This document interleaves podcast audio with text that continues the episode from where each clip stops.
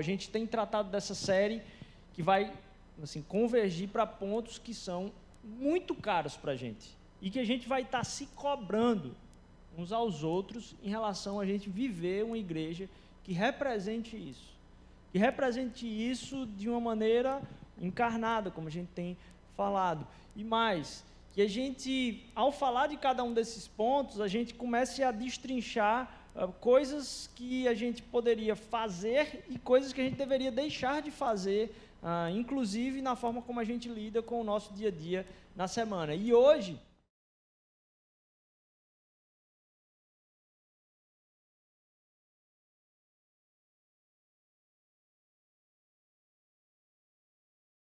Algumas das, das pregações, elas estão todas disponibilizadas na internet, então você pode checar lá, seja no YouTube, mas também por áudio, enquanto você estiver dirigindo para o carro aí, tem nos podcasts. E a gente tratou semana passada sobre uma comunidade vibrante, e hoje a gente vai falar sobre ah, um chamado Justiça e Misericórdia. Ao falar sobre uma comunidade vibrante, a gente colocou aqui, ó, disse, olha, a coisa mais importante, mais chamativa, mais atrativa da comunidade é a própria comunidade. Não tem nada além da própria comunidade que deveria ser mais atrativo do que isso. E, e, esse ponto aqui segue de uma consequência daquilo que a gente falou na semana passada. E talvez você possa estar se perguntando ah, até onde isso pode ser verdade na igreja. Se a gente vai bater cabeça aqui o tempo todo para que isso se torne uma realidade entre nós. Pode passar o slide. Então a gente tem tratado sobre o nosso DNA, o nosso sonho ah, qual o sonho de igreja que a gente tem, ah, de ver isso realizado em verdade e a gente traduzindo, sendo um sinal do reino. Pode passar. A gente falou como base a respeito do conhecer, do amar e do servir, e que esse conhecer, amar e servir são nessa plataforma de é daí que a gente vai fazer tudo. E a gente tratou sobre cada um desses. A gente passou dois domingos falando sobre ah, dois valores que estão dentro do conhecer. Pode passar é, que são cristocentrismo e cultura de restauração. A gente falou sobre, pode passar o próximo, semana passada sobre uma comunidade vibrante e hoje a gente vai tratar, dentro do Amar aqui, sobre ah, um chamado de justiça e misericórdia. Pode passar? Isso dentro da trilha, além de chamar de justiça e misericórdia, o nosso amor à cidade, a vocação pela cidade e um catalisador do evangelho ah, no local. Pode passar. Então vamos entrar então no chamado justiça e misericórdia. Eu vou pedir que você abra lá em Efésios capítulo 2, versículo de 8 a 10, quem quiser acompanhar aí, ou quem quiser acompanhar comigo aqui, ah, tá, vai estar tá no, no slide aqui, mas eu sugiro que você anote aí possa depois checar com mais ah, autonomia tudo aquilo que a gente tem ah, compartilhado aqui. Isso é importante porque a gente não fala aqui coisa que é da cabeça da gente, não. Ah, ah, todos nós estamos submissos a as Escrituras e entender, através do Espírito, o que, que ela está realmente falando. Chamado justiça e misericórdia. Em Efésios capítulo 2, de 8 a 10. E aí eu, eu, eu, acho legal você abrir a Bíblia aí também, porque já já a gente vai falar de alguns outros textos que não estão ah, aqui nos slides. Efésios 2, de 8 a 10. Pois vocês são salvos pela graça, por meio da fé. Isto não vem de vós, é dom de Deus, não por obras, para que ninguém se glorie. Pode passar. Porque somos criação de Deus realizada em Cristo Jesus para fazermos boas obras, as quais Jesus preparou de antemão para que nós as praticássemos. É um, um primeiro desafio da gente falar sobre um chamado de justiça e misericórdia, quando a gente vai falar uh, de, da ação da igreja dentro da cidade, da ação uh, que a igreja pratica dentro da cidade, existe sempre esse dilema de tratar, poxa, qual o peso das obras no Evangelho? E a gente tem a dualidade que se tenta tratar o tema que é, olha, você não, não é responsabilidade da igreja realizar as boas obras, a responsabilidade da igreja é pregar o Evangelho. Essas igrejas que se envolvem tanto com as coisas sociais, na verdade, isso aí é, é, uma tentativa de vivenciar um certo tipo de ONG que não tem nada a ver com a igreja. O que é que tem a ver o evangelho com isso? Aqui em Efésios, no capítulo 2, é muito claro de dizer: olha, nós fomos salvos pela fé, mas fomos salvos para boas obras. Então a gente foi salvo sem mérito, mas a gente foi salvo para praticar alguma coisa. A gente foi colocado, é como se disse assim: olha, você não é salvo pelos seus caminhos, mas agora você é retirado dos seus caminhos, da sua força, e colocado num caminho que Jesus já traçou. Você é colocado diante do percurso que ele está gerando, e você precisa ser submisso a esse percurso. A gente não foi salvo pelas obras, mas a gente foi salvo para as boas obras. E isso é, pode passar? Isso é isso é, vamos dizer assim, um, um desafio de tratar e entender, poxa, então, como é que eu sei se eu sou salvo? Como é que eu sei que, vamos dizer assim, é, é para avaliar pelas obras ou não é para avaliar pelas obras? Olha, a fé, é, como, como, como dizem os, os, os teólogos, ah, ela é pela fé, mas é uma fé que vem acompanhada. Ela, a fé ela nunca vem sozinha. Ela, você é salvo pela fé somente, mas não é salvo ah, por uma fé que ela é acompanhada sozinha eh, de mais nada. Não, a nossa fé ela é acompanhada das obras. E aí eu gosto de, de, de lembrar da, daquela história, que talvez você já tenha ouvido falar, talvez até daqui da frente mesmo, que é ah, sobre como é que a gente entende então as pessoas que se dizem cristãs, mas não traduzem aquilo que é a, o caráter de Cristo. Nosso papel não é julgar a vida dos outros. Nosso papel, nossa missão, a ordem que Deus deu para a gente é que a gente sonde o nosso coração. A gente passa muito tempo sondando o coração dos outros e pouco tempo sondando o nosso coração. E a tarefa que Deus deu para cada um de nós é que a gente passe a maior parte do tempo sondando os nossos corações e deixando de sondar o coração dos outros para que o Espírito nos converta dos nossos uh, maus caminhos. E aí eu me lembro dessa, dessa história de, poxa, se a gente, se eu chegasse aqui correndo, pegasse o microfone e dissesse, galera, corre, corre que está tudo pegando fogo aí, a gente precisa sair daqui urgente e tal. E aí você olhasse para mim e dissesse, massa, Rodrigo, eu acredito em você. E você não saísse do lugar, será que realmente você acreditou?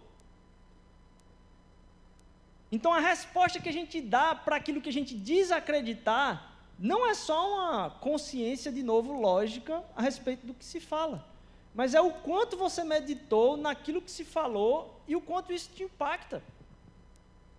Porque se a gente falasse a respeito disso aqui e nada acontecesse, é um resultado óbvio que ninguém acreditou, que não teria consequência, que é, não, não faz diferença para a gente. Mas se o evangelho é realmente verdade, a gente meditou nisso, isso causa transformações no nosso caráter e na nossa ação durante a semana. Isso é óbvio. Então, para quem é esse chamado? Aqui em Efésios capítulo 2 está dizendo que os chamados para esse tipo de coisa que é de justiça e misericórdia, o chamado às boas obras, é para os salvos. Ele está tratando de salvação. E ele está vinculando isso ao chamado para as boas obras. Então, as boas obras e aquilo que é a ação da gente em misericórdia na cidade não deveria ser alvo de um grupo. Eu disse: "Ah, não, aquela galera ali, ela é muito envolvida nas causas". Não, a gente precisa ter o coração disposto a entender que o nosso chamado também é para as boas obras. Não existe a, ah, a salvação pela fé sozinha a fé. A gente é salvo pela fé para ministrar boas obras na vida das pessoas. Então, meditar sobre essa verdade vai fazer com que, quando você para para pensar o que é um prédio pegando fogo, você sai correndo. A gente meditar na verdade, cada vez mais vai fazer com que o nosso coração seja levado a praticar a verdade, a ser enviado em missão. E aí é muito difícil a gente falar disso hoje, porque talvez no passado, há pouco tempo atrás, menos de 10 anos, não, uns 10 anos, e a gente falasse, pessoal, a igreja precisa se envolver com as causas sociais, a gente precisa é, tratar o que está errado tal. Talvez isso levantasse um pouco mais as, as sobrancelhas das pessoas e dissesse, não, Rodrigo, o que é isso? A gente precisa só estudar a palavra, a gente precisa ter EBD, é isso é o que a gente precisa. Mas hoje a gente já fez uma inversão tão grande, eu peço que passe para o próximo slide.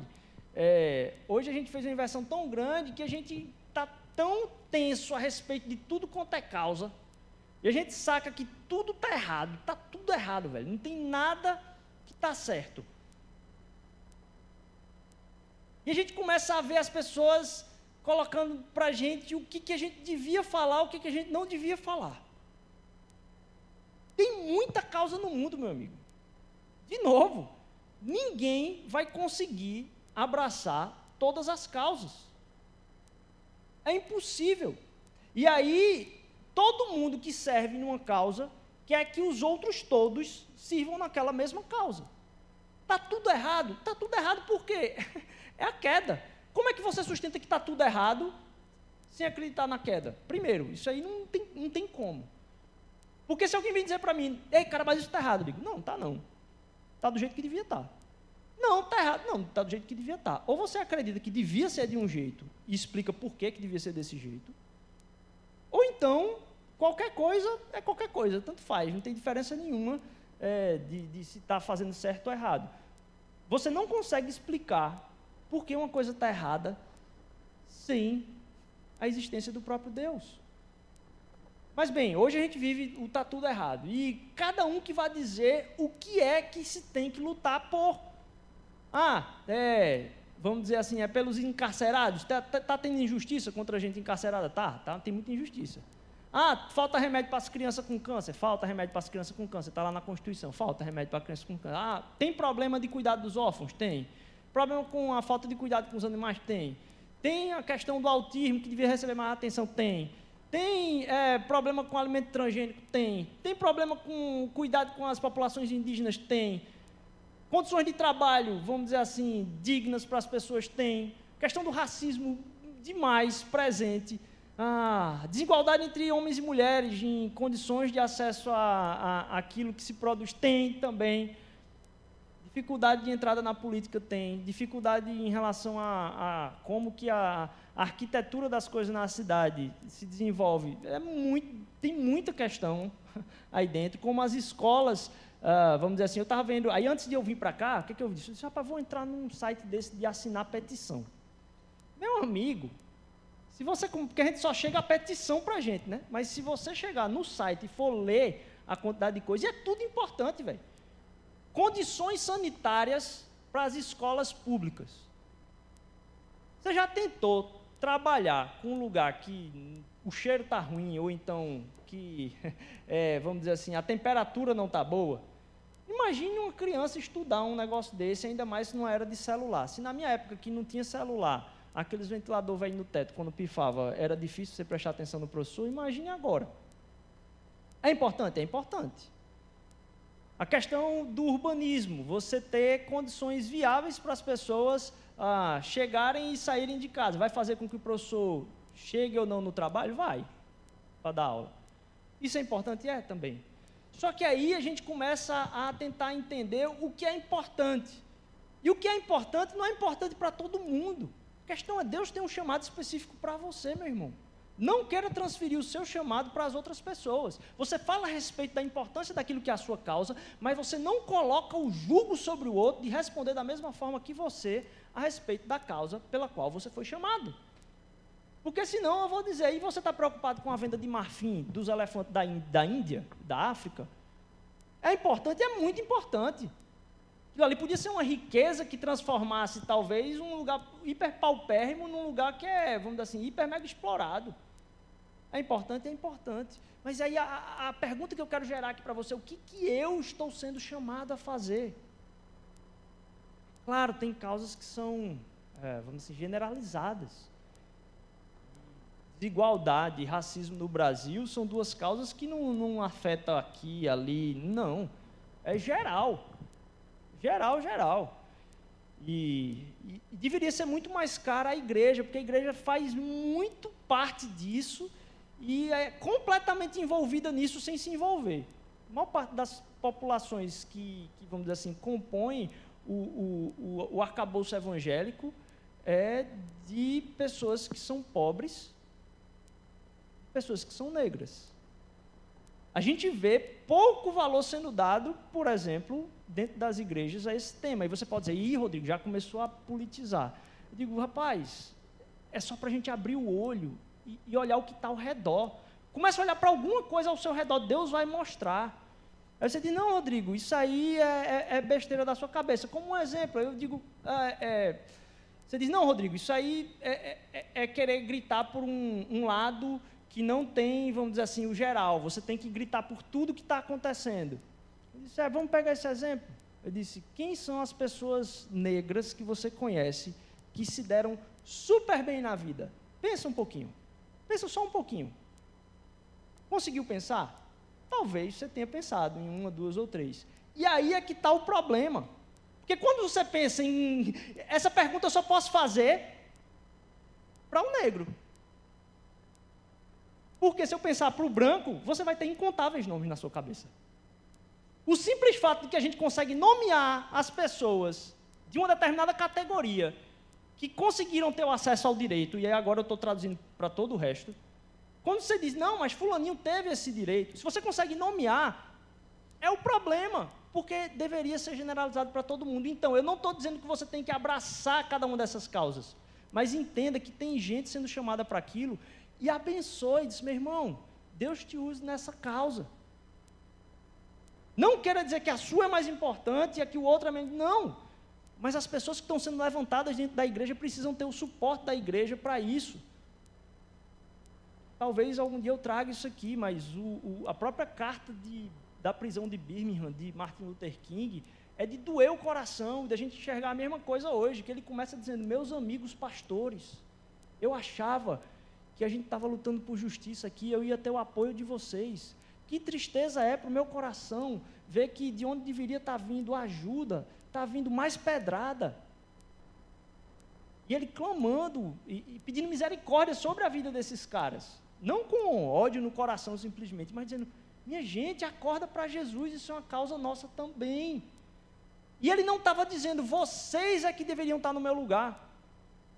Ele está só dizendo, vocês precisavam pelo menos levantar a mão e estender sobre mim, dizer, vai lá em nome de Jesus. Porque cada um de nós vai ter um chamado de uma causa diferente na cidade. E aí, duas coisas que eu venho tratar aqui como um tema mais, vamos dizer assim, contemporâneo. A gente parar de dizer o que um e o outro deveria estar se engajando. E quando a gente se engajar em alguma coisa, a gente pedir aos nossos irmãos que orem por nós somente, pelo menos. E que a gente não vá tentar entrar na treta da vida do outro vai dizer, meu irmão, Deus está falando isso para você? Cara, não, bicho, eu, eu não consigo sentir isso. Isso que tu está sentindo, eu não consigo sentir. Eu quero andar mais perto de tu para sentir, talvez, mas eu queria orar por você, que Deus te dê força e que você também sonhe seu coração para entender, Deus, que área da vida eu, eu posso me engajar num país que é tão injusto? Mas a gente não pode colocar sobre o outro um jugo que Deus não colocou. Pode passar. a gente é chamado por essa justiça, porque a injustiça ela grita de alguma forma. Só que aí a gente tem que entender a natureza da resolução disso que é o chamado de justiça, que não é em resolver o problema.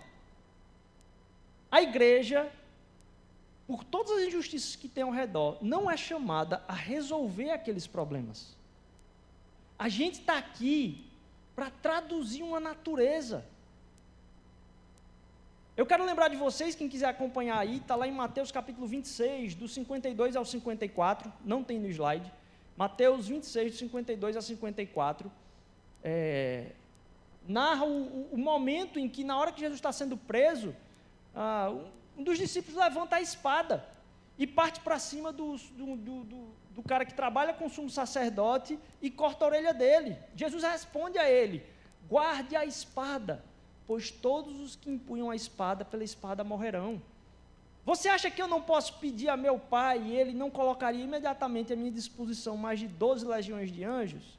Como então se cumpriram as escrituras que dizem que as coisas deveriam acontecer dessa forma? Coisa mais louca é que Deus poderia resolver tudo num piscar de olhos. Então, o nosso chamado não é de resolver um problema, uma falta e uma necessidade, mas de traduzir uma natureza de quem Deus é através de como eu lido com aquilo. De gerar nas pessoas uma consciência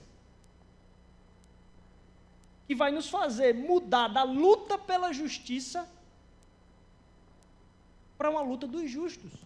Aqueles que são justificados pelo sangue de Jesus são colocados numa nova caminhada, no caminho para as boas obras, no seguir a Jesus Cristo em, em tudo isso, e se colocam agora a se dispor a servir as pessoas porque foram justificados. Para traduzir para elas que elas não estão fazendo aquilo por necessidade, mas por natureza. A gente não faz porque precisa, a gente faz porque Deus transformou o nosso ser para sermos dessa forma. É quem deveríamos ser, não é o que deveríamos fazer simplesmente porque Ele poderia resolver aquela situação. Então a gente não luta para resolver um problema, porque o problema existe para que seja manifestada ali uma consciência de o que todo ser humano deveria fazer diante de uma desigualdade, de uma injustiça. Então, a consciência de pessoas que fazem aquilo em todas as áreas. Em todas as áreas. Essa igreja, então, não quer ser simplesmente militante de uma causa, mas quer revelar as identidades dos filhos de Deus. Que a palavra fala é o que? A criação toda geme pela revelação daqueles que são filhos de Deus. Em todas as áreas. A gente não precisa se envolver com uma causa específica. E é lógico, toda causa que a gente fosse envolver é específica. Porque não dá para envolver em todas. Então, uma hora a gente vai estar tratando algum, alguma área, como agora há pouco a gente estava se envolvendo com as vacinas, no começo da, da pandemia, não tinha gente para trabalhar suficiente e a gente se dispôs. Resolve alguma coisa? Pouco. Aí alguém me pode falar, não, mas o governo deveria fazer era concurso público para poder absorver todas as pessoas que trabalham na área e tem gente esperando ser chamada. É verdade. Isso é verdade. Só que a gente não está ali para resolver o problema, a gente está ali para traduzir uma natureza. E se naquele momento não tem, beleza, que se resolva. Mas agora a gente foi chamado a fazer isso, ok, vamos fazer. A gente não vai dar conta de tudo. Mas a gente precisa entender qual é a lente do nosso, do nosso coração em relação a tudo isso? E aí isso leva a gente a pensar em uma outra coisa, que é geral, que é o tema dessa graça e do mérito. Porque a gente pode levar, diante das injustiças, a pensar, é, ele está assim por causa disso. Se ele fizesse isso desse jeito, desse jeito, ele não estava lascado.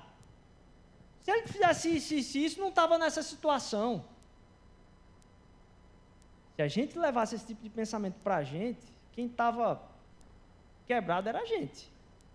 Porque a gente vive falando, né? Um, é um dito muito comum no meu evangelho, que é, oh, eu só estou assim pela graça de Deus. Graças a Deus por isso. Que livramento. A gra... É pela graça de Jesus que eu estou assim. Então vamos parar de jogar isso para o outro. Porque ele não está daquele jeito por uma coisa que você sabe.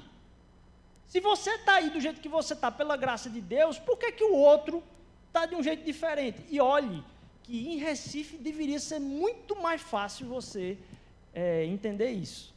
Porque quem mora aqui em Recife sabe mais do que todo mundo que a gente só está aqui pela graça de Deus por um aspecto só. Vou pegar, pensar um: o trânsito. Todo mundo já passou por livramento. Porque aqui se ensina a direção ofensiva, não é defensiva não.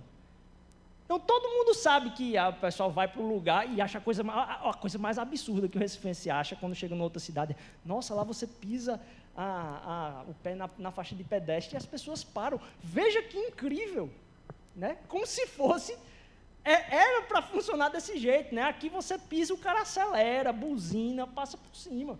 Então veja só, se você está onde você está e você diz, não, eu cheguei aqui porque foi muito esforço, não sei o que, eu disse, é, e você tem duas pernas. Porque se fosse atropelado, podia ter menos um ou menos duas. Ou talvez menos os braços também, ou está paraplégico, ou está sem conseguir falar. Mas todo mundo passou por livramento aqui, pelo menos no trânsito. Aí você diz, não, Rodrigo, eu não passei não. Então estava tão desligado que nem viu que ia ser atropelado. Estava ali que às vezes eu passo, dou até uma buzinada só para dizer, pelo amor de Deus, vê se não morre na próxima, né? Que aí eu buzino para ver se a pessoa toma um susto e diz, eita, não posso atravessar com o celular tal. Mas por que, que a gente fica pensando no outro, velho? Se a gente está dizendo, pô, estou aqui pela graça. A gente está aqui então para manifestar essa graça. Esse chamado de justiça. Deus diz: olha, não é com espada que vai ser construído o meu reino, não. Esquece, para com isso. Não é para resolver problema. É para traduzir uma consciência. Uma consciência de equilíbrio. Está ali a balança.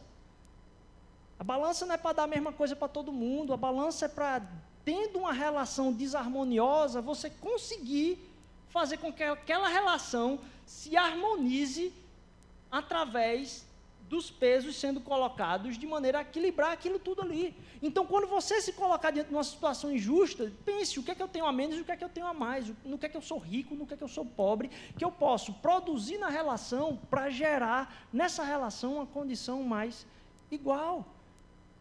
Isso não quer dizer filantropia simplesmente. Estava lembrando essa semana, até hoje eu não entendi ainda o propósito disso na hora ali.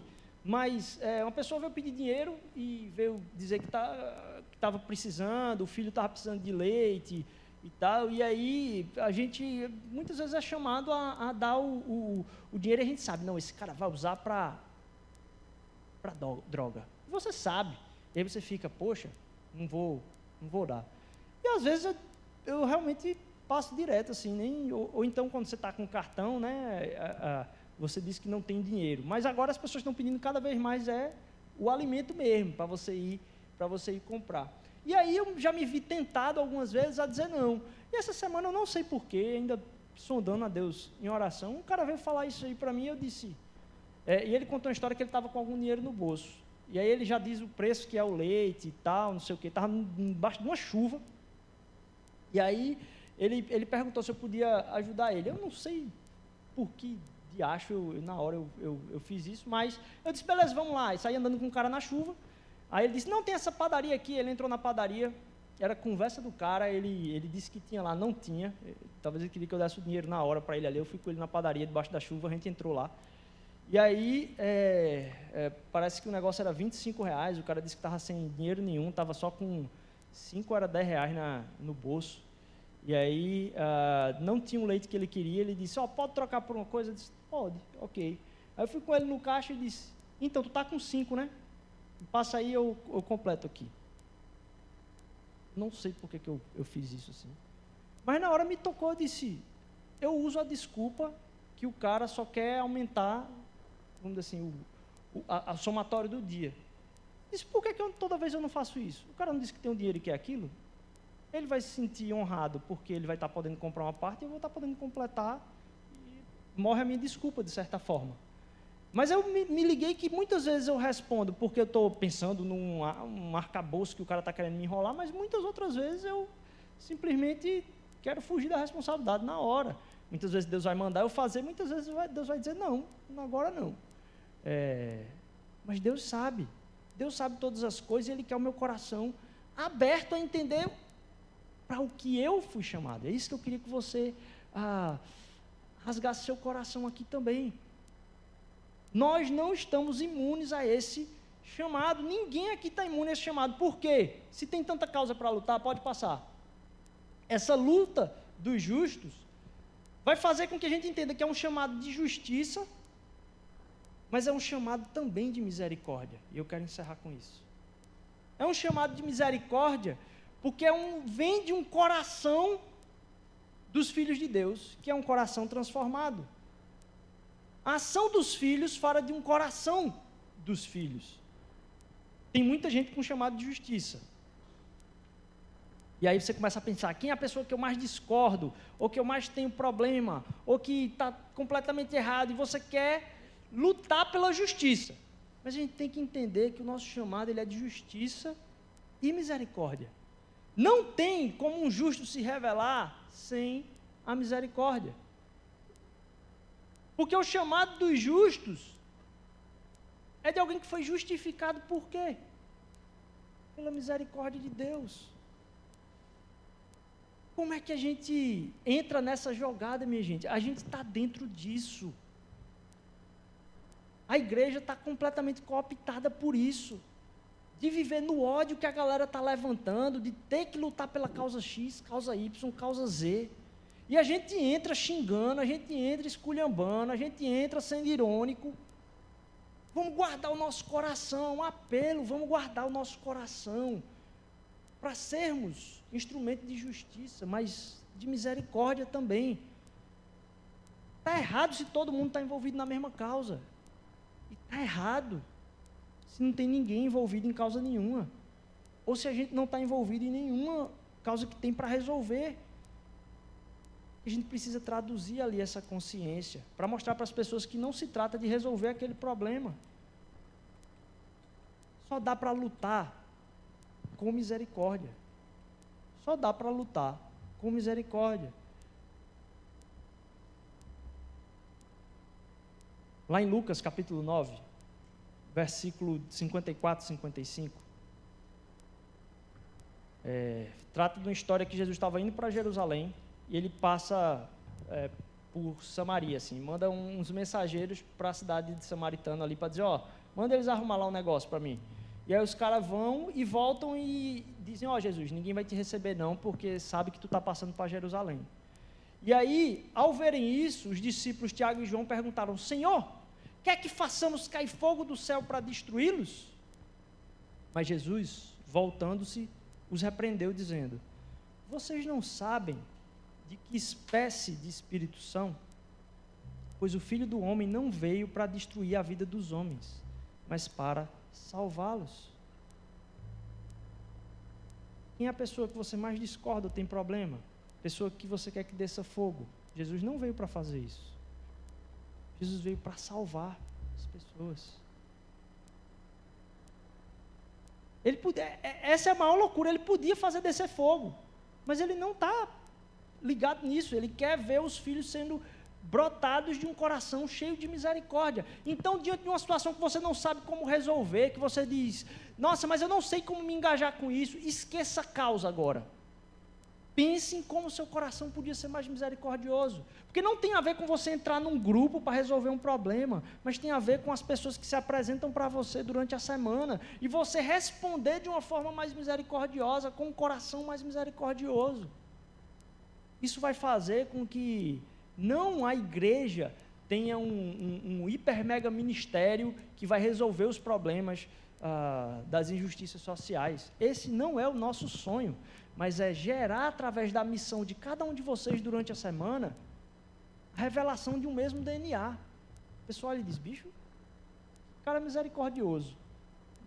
Numa empresa, na outra empresa, na outra empresa, na faculdade. Cada vez mais as pessoas dizem, meu irmão, fulaninho é misericordioso pra caramba. Porque você pode gerir a maior ação social do mundo e ter o coração menos misericordioso possível, tentando resolver um problema que Jesus, se quisesse, resolvia rapidamente que Ele quer ver você sendo mais misericordioso e respondendo com maior misericórdia sobre as pessoas que se apresentam de uma maneira, vamos dizer assim, de justiça social, mas sobre todas as pessoas que você conhece e sobre o que você pensa. Pense com misericórdia, porque um filho de Deus representa o Pai das luzes e misericordioso que Ele é conosco. Sabe? Eu encerro com aquele dilema que é o dilema mais louco dos judeus. Não se dá para entender como é que Deus pode traduzir justiça e misericórdia. Esse é um dos maiores dilemas para os judeus, é que para o judeu a lei é a presença de Deus encarnada. A lei é a presença de Deus. E aí, como é que se aplica a lei porque se aplicar a lei, você vai precisar penalizar. E se você for misericordioso, você deixa de cumprir a lei. Então não dá para entender o mistério que é isso. Para o judeu isso é um mistério. Deus resolveu isso através de um judeu. Em Cristo, ele recebeu a justiça para que a gente recebesse a misericórdia. Todo pecado foi punido em Cristo Jesus. Tudo aquilo que você sabe que não deveria ter feito essa semana já foi punido em Cristo Jesus. Para que agora você não viva a próxima semana, o próximo dia, o próximo momento preso à infração da lei que você fez, mas em liberdade, em nova natureza, em novidade de vida, em graça e em misericórdia. A gente é o povo da misericórdia. Os justificados, povo da misericórdia. E não os justiceiros. E só teve um justiceiro. Ele aplicou justiça que nós merecíamos sobre o seu próprio corpo. Ele recebeu tudo, tudo. Toda injustiça do mundo caiu sobre os seus ombros. A minha, a sua e do maior maquiavélico do mundo aí. Caiu sobre os ombros de Jesus para que nós pudéssemos viver em liberdade, de não ter medo. E vai faltar para mim? Não, não vai faltar. Porque o que não devia faltar para a gente era punição. E a gente já foi livrado disso. Do que mais a gente tem medo? Não vai faltar para a gente. A gente pode derramar misericórdia. A gente precisa sair daqui entendendo isso. Por isso que a gente tem aqui na igreja o um mosaico social. Pode botar o último slide aí. Não para que essa instituição seja uma, tenha um grande projeto. Não. O Mosaico Social aqui tem se reunido toda terça-feira aqui de tarde. Toda terça-feira o pessoal vem para cá. Agora a gente vai começar com coleta de, é, de lixo aí para ajudar os catadores de uma comunidade que a gente está abraçando, abraçando, chamada Comunidade do Papelão. Mas toda terça-feira tem uma galera, tá ali a foto delas, que estão se reunindo aqui, para pensar isso. Não como sendo a centralização do que o, é, o social da igreja faz, mas para servir de uma plataforma para que todos nós entendamos chamado que Deus deu para gente. Minha esperança é que não seja um pessoal do social que monte os projetos, mas que essa igreja possa potencializar talvez alguns projetos que já estão no coração de alguns de vocês aqui e vocês nunca botaram no papel. Comece a escrever as coisas que Deus fala para vocês, não deixa morrer, porque Ele não vai entregar isso para outra pessoa. Deus tem um chamado específico para vocês. Então, minha esperança é ver os pequenos grupos começando a pensar, a gente precisava ajudar aquilo ali. E a gente traz aqui para o púlpito e diz, ó, oh, aquele pequeno grupo começou a fazer aquilo lá. E a gente, como social, vai lá junto, porque é a comunidade que vai fazendo, não é uma instituição da igreja que vai fazer, simplesmente não. É o chamado de cada um de nós. Para que a gente não gere, vamos dizer assim, uma espiritualidade com CNPJ. É o que Deus quer fazer através da minha e da sua vida. Que a gente possa sair hoje aqui em liberdade. E liberdade de julgamento, primeiro. Não estar tá dizendo e, e botando peso sobre o que as pessoas deveriam fazer. E também não recebendo o peso de achar eu deveria fazer isso porque se eu não fizer as pessoas vão achar que eu sou. Não. Mas entenda de Deus. O que é que Deus quer que você faça, meu irmão? Ele tem uma parte para você nessa história. E essa parte não vai ser menor nem maior do que a de ninguém, porque foi Ele que te entregou e orar por você nesse momento para que Deus revele isso a você. Jesus, a gente sabe que a gente faz muito pouco, Senhor. Vem converter o nosso coração a não olhar para o lado, mas sondar os nossos corações. A entender, Pai, que essa igreja quer inclusive apoiar outros ministérios de justiça e misericórdia na cidade de outras igrejas, de instituições que não são de igreja também, Senhor Deus. Mas que a gente saia pela cidade, Senhor Deus, como o povo que derrama graça e misericórdia, Senhor Deus, que traduz justiça, Pai. Nos ajuda a ser esse povo, Pai, que representa o Teu amor. Nos ajuda, Senhor Deus, a sonhar com coisas que o Senhor já colocou no nosso coração e a gente nunca tirou do papel, Senhor Deus, por achar que é no nosso poder, Senhor Deus, é no poder do Teu Espírito tu vais nos surpreender, Senhor Jesus. Teu Espírito sempre nos surpreende. Usa cada um aqui no seu ambiente de trabalho, na sua vocação, em nome de Jesus.